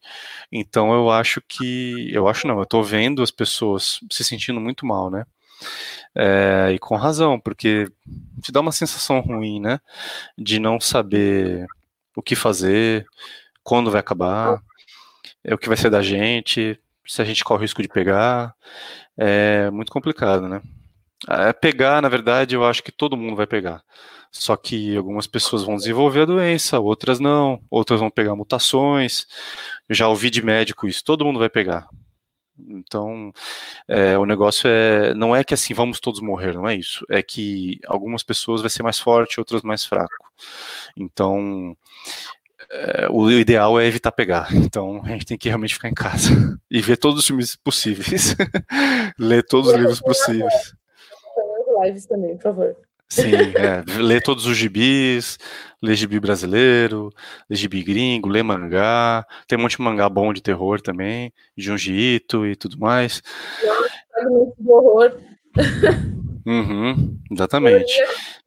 Foi um desgraçamento total da minha cabeça, sério, eu tive pesadelo. Sério. Não duvido. pesadelo, porque o nível é bem pesado. É, então. E é isso, assim, eu já produzi outros tipos de história, já fiz história de ação, de comédia, de ficção científica, mas eu não sei, eu posso vir a fazer de outros gêneros, mas recentemente as histórias de terror têm me saído com mais facilidade para produzir. Então, por que será, né? Falou que começo a intenção era ser uma revista com histórias curtas. E como que se tornou uma... Como que ela teve, é, acabou tendo esse viés para o terror? Porque eu achei que estava no espírito do momento, assim, fazer isso, sabe? É... Eu achei que, por exemplo, fazer uma história de aventura não comportava, é... tinha a ver com o que eu já estava produzindo e publicando na, na, na Heavy Metal gringa, então eu achei uma boa a ver com esse momento que a gente está vivendo. E outra coisa também, eu adoro é, música gótica, vira e mexe falo disso no, nas minhas redes e tal, de bandas novas e tudo mais. Então, eu queria fazer algo que tivesse a ver com isso também. Apesar de não ter falado, não ter feito matéria sobre música na revista, eu tentei, tentei entrevistar umas bandas, mas acabou não dando certo ainda, mas ainda quero falar em números futuros de repente. Mas que nem já já fui DJ e tal, e de vez em nunca faço uma mixtape, alguma coisa assim.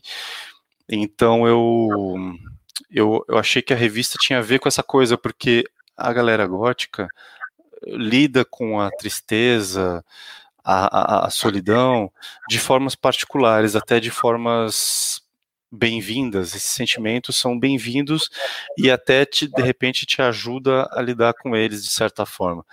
Então eu quis fazer algo dessa maneira. Nos editoriais eu, eu falo um pouco a respeito disso, de você tá nas sombras, tipo, tá no inferno abraça o diabo. Você tá nas sombras e, e, e, você abraça as sombras e nelas você se resguarda, que é o que a gente está fazendo agora.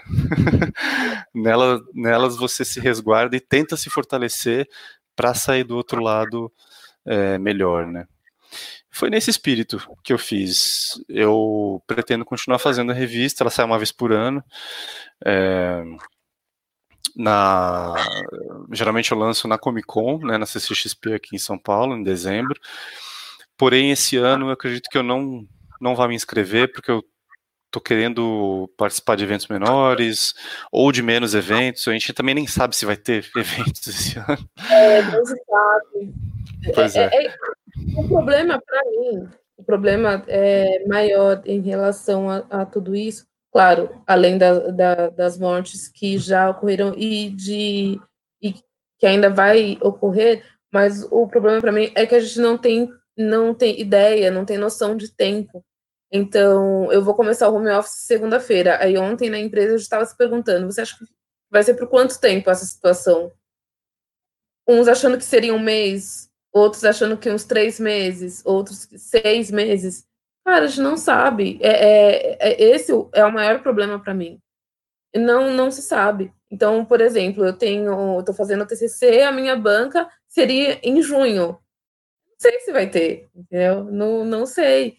É, eu teria uma audição para participar de um espetáculo de, de dança, seriam três meses ensaiando. Mas não sabe se vai ter, não sabe. Então é, é, é difícil, né, se programar. Se é uma coisa assim, olha, a gente vai ficar dois meses nessa situação, por mais, terrível, é, por mais terrível que possa ser, você sabe que vai ser por três meses. E depois as coisas, na medida do possível, vão voltar ao normal. Mas a gente não sabe. Então pode ser que dure, sei lá, um ano. Não sei, eu não sei, eu não sei porque a gente comentou da Itália e que a intenção é evitar que o Brasil se torne uma nova Itália, mas, gente, olha o tamanho do Brasil. A probabilidade de ficar pior do que a Itália é muito grande. É, é uma coisa muito ligada ao nosso comportamento. Eu acho, eu acredito, pelo que eu tenho lido de matérias e tudo mais, que tudo o tempo que a gente vai ficar na, na, na, clausura né, vai ser proporcional ao tempo que a gente conseguir ficar nela. Parece paradoxal, mas assim, se a gente conseguir ficar quieto, passa mais rápido. Uhum. Porque aí o número de casos vai diminuindo até arrefecer, né? E parar de ter casos novos. A China começou a perceber isso, né? Que eles fizeram um esquema tão restrito de tirar a temperatura das pessoas na rua, de que aqui não está sendo feito, né, no aeroporto não está sendo feito, de criar um, um, cadastro de lugares por onde você passou contato com é, é, meio totalitário também ligado ao regime lá, né? Mas ao mesmo tempo funcionou para eles porque é, eles conseguiram mitigar a, o pico, né? Eles fizeram o, a tal negócio de achatar a curva, né? Eles fizeram a curva ser achatada. Então eu acho assim que se a gente não conseguir ficar em casa, os casos só vão aumentar porque vai transmitir de um para outro, um para outro, para outro, para outro, a gente fica mais tempo em clausura. Então aí sim a gente tem chance de ficar muito tempo. Agora, se os nossos casos começarem a, a, crescer em ritmo menor e a, até começarem a achatar, assim, aí sim a gente fica menos tempo depende da gente e depende de medidas públicas também, né? Empresas e, e o governo é, criarem condições, até condições financeiras mesmo, para que as pessoas sobrevivam, né? E, e, e, sejam tratadas, né? Então, assim, talvez a nossa história de terror possa ser encurtada de acordo com as atitudes de todo mundo. E é isso, né? Parece que eu estou fazendo um, um, um, um, serviço público aqui falando essas coisas, mas, mas é um terror que a gente está vivendo, né? Não deixa de ser um serviço público mesmo. não, é que eu não, eu não queria falar nesses termos, assim, mas é um terror que a gente está vivendo, né? Enfim, é, é, isso, vamos tentar diminuir esse terror, né? Para que a gente curta o terror só na ficção. Exato. E aí, é, para finalizar, eu queria te perguntar sobre o selo fictícia, né, que você uhum. criou.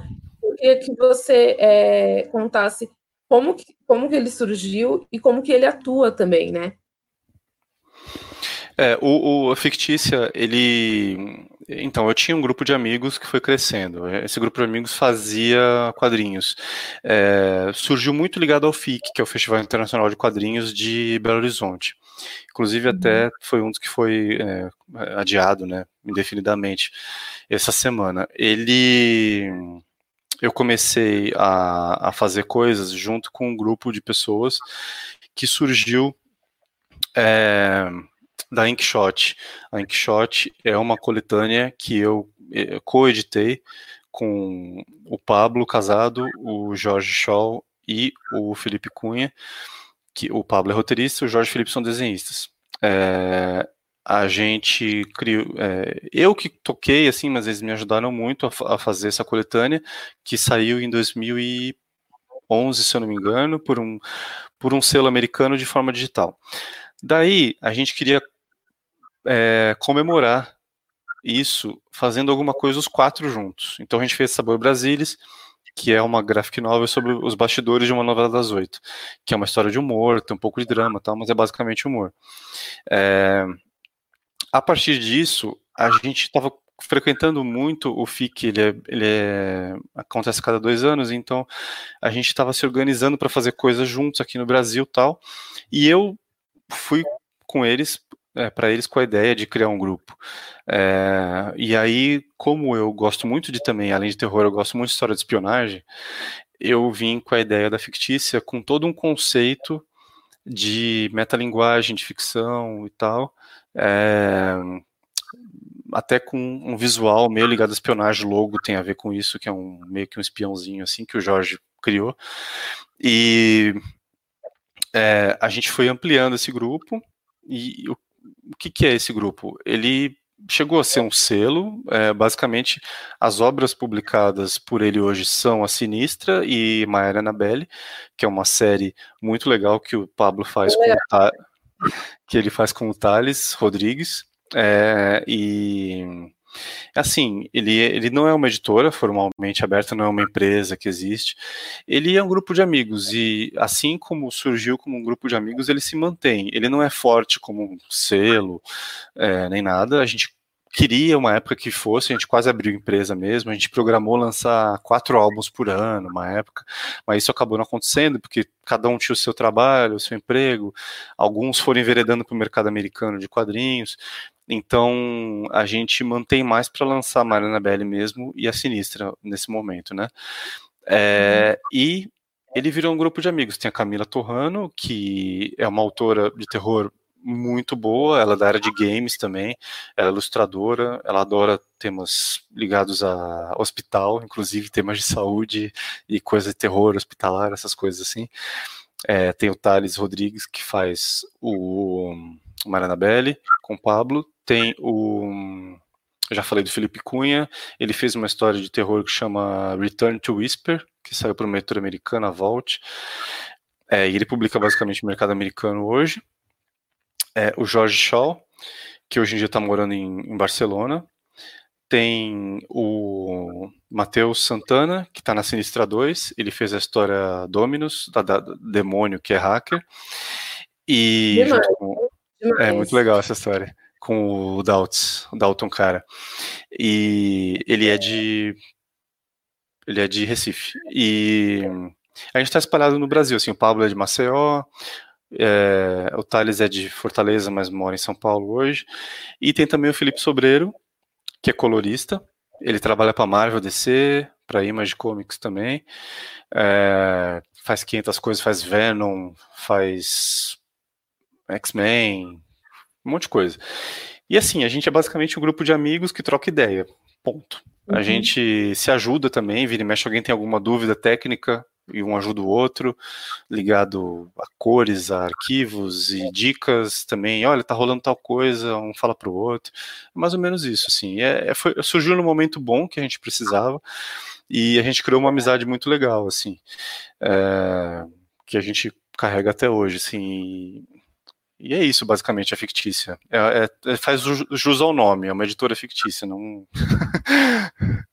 é, é, muito legal porque, pelo que você descreveu, é, apesar de vocês terem algo em comum que os une, cada um tá, faz ao mesmo tempo algo diferente, né? Bem específico. E o Thales é o que escreveu o Corta-Bundas, né? Isso, exatamente. O Corta-Bundas é uma é, ele é uma reportagem em quadrinhos sobre um psicopata é, lá de Fortaleza, que nos anos 80 ele invadia a casa das pessoas e cortava literalmente a bunda das pessoas que estavam dormindo, né? E ele fez uma reportagem.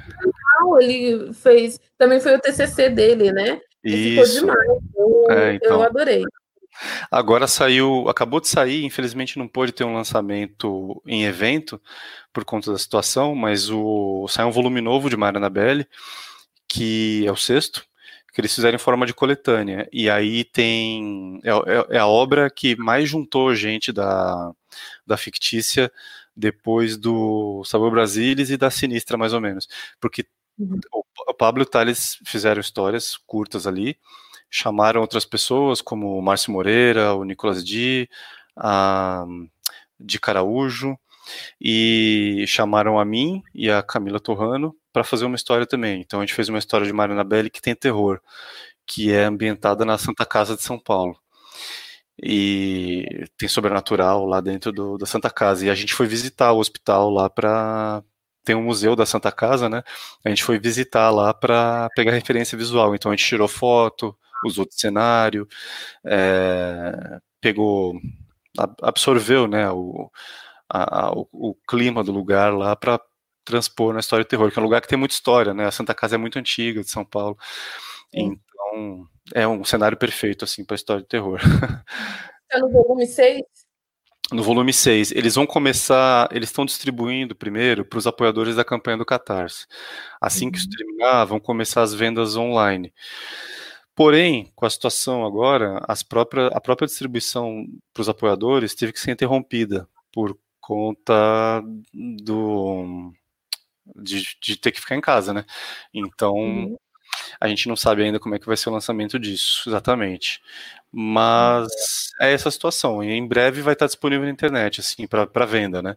A gente só não sabe como é que vai ser a logística disso para distribuir direito ainda. Mas vai rolar, a gente espera que. Sim, uma hora sai. Uma é. hora sai, a gente Tem. sabe. O, quem certo é o quando, mas sai, sai. Sim. Tá certo? Você quer acrescentar mais alguma coisa, Hector? Fica à vontade, tá? Ah, só te agradecer, porque a gente está quase duas horas aqui. Obrigado por me dar o espaço e me deixar falando. é... é espaço para falar. É, sim. E... É, não, eu achei ótimo. Eu espero ter oportunidade de fazer mais vezes por aí, assim, porque é muito interessante. E, assim, eu estou nas redes sociais, né? O pessoal me acha por Hector Lima. O meu site está no momento fora do ar, mas vai voltar, que é hectorlima.com de repente, na hora que as pessoas é, vejam mais, já tenha voltado, né, assistam na hora que as pessoas assistam. Tem uma lojinha também, que é o da Fictícia, que é o fictícia.iluria.com, que lá a galera consegue é, encontrar os quadrinhos. Por enquanto, eu estou fazendo envios ainda, porque sou eu mesmo que faço, é, porque eu estou deixando acumular e fazendo idas ao correio pontuais, assim, para mandar tudo de uma vez. Mas eu tô vendo que uma hora eu vou ter que parar de fazer isso também. É. Porque, né, tem que parar. Então, é, Mas eu aviso a galera da mudanças aí em relação ao envio dessas coisas.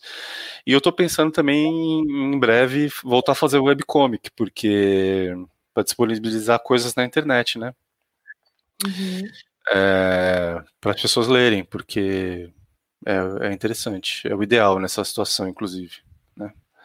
É, é, que eu acho que vai chegar uma hora que o, os próprios correios vão parar, né? Eu acredito que vai ter que parar. Né? Sim. É, de qualquer maneira, eu já deixei aqui, pessoal, os links para as redes sociais do Hector, também o link para a loja virtual dele. É, e o programa também vai, além de ficar no YouTube, Hector, ele vai ser disponibilizado no Spotify também. Uhum. Então, quando estiver disponível, a gente avisa na, nas redes sociais. Também tem o, o, meu Twitter. Gente, só tem o meu Twitter porque é a única rede social que, que eu uso, tá? Eu não uso as outras. Deveria, talvez, mas eu prezo pela minha, pela minha sanidade. Então, eu só uso o Twitter. Pois é, então. Não necessariamente tem que estar em todas, mas, mas é isso. E te agradeço bastante pelo espaço, foi muito legal o papo. Às vezes quase monólogo, mas estamos aí. Obrigadão. É, bom, pessoal, para quem estiver acompanhando, amanhã tem uma nova edição também. A edição de amanhã é com a Jana Bianchi, autora do Lobo, Lobo de Rua, também uma fofíssima. É, não sei se quem já a conhece ou não, mas vocês vão ver que ela, além de ser muito acessível, é uma fofa também. Então, amanhã, às oito da noite, está todo mundo em quarentena, gente. Não tem por que não acompanhar. Eu espero que vocês estejam em casa. Isso aí. Muito obrigada, Hector, por ter topado, por ter participado, por ter falado bastante, inclusive, porque é justamente a proposta, né? E acho que por enquanto é isso, né? É... Quando a, a, gente quando encerrar aqui, não fecha a janela ainda, que eu ainda falo com você, tudo bem? Beleza, beleza. Tá bom, então, então, pessoal, para quem está acompanhando ou quem vai ver depois, um beijo para vocês. Valeu, eu volto pessoal. amanhã com sobre terror. E é isso, fiquem em casa, por favor. Fiquem em casa. Valeu. Beijo.